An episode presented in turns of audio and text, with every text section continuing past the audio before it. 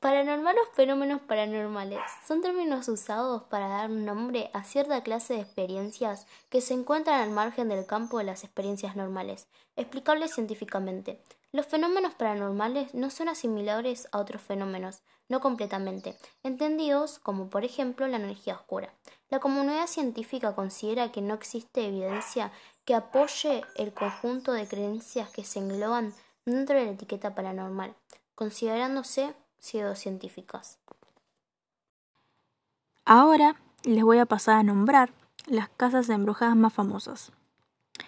Drukben Manor en Donegal, Irlanda, el presbiterio de Borley, la casa de Kompoksom en Camboya y la famosísima casa del horror de Amityville.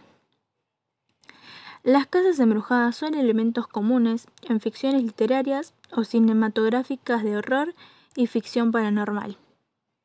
La estructura de una casa embrujada puede ser cualquier construcción, desde un antiguo castillo europeo hasta una pequeña casa en un suburbio de construcción reciente.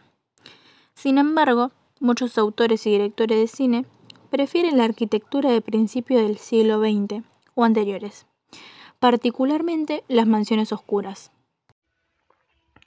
Con la publicación de diferentes obras como Recuerdos del Futuro, El Retorno de los Brujos, etc., hubo una oleada de publicaciones similares donde el tema de lo paranormal se potenciaba en librerías y revistas, a tal punto de influenciar audiencias en televisiones y cines.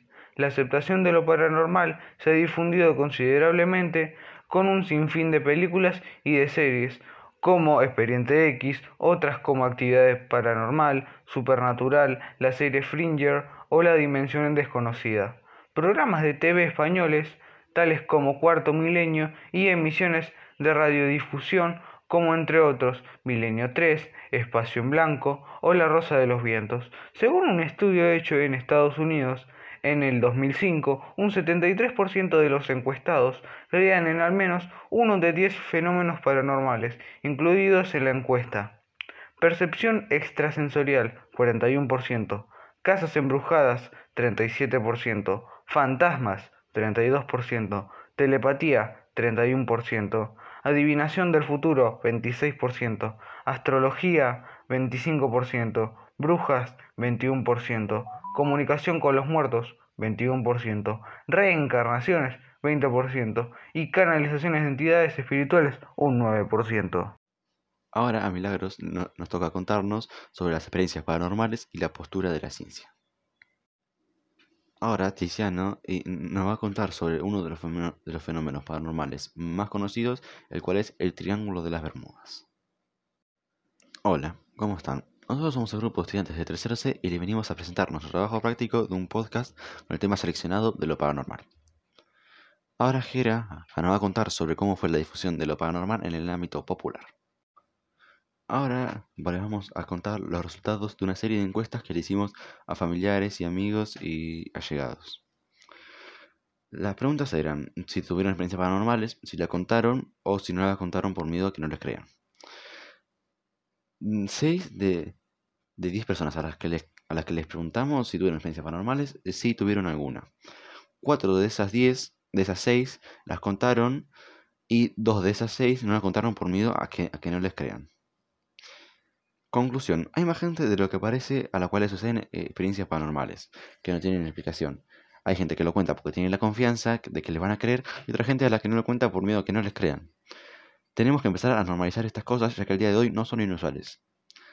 Si sentís que hay alguien en tu casa, recuerda no tener miedo, eh, tenerle respeto y ya que pueden ser presencias malignas, y también recuerda llamar a alguna persona para que pueda limpiar tu casa de esa presencia.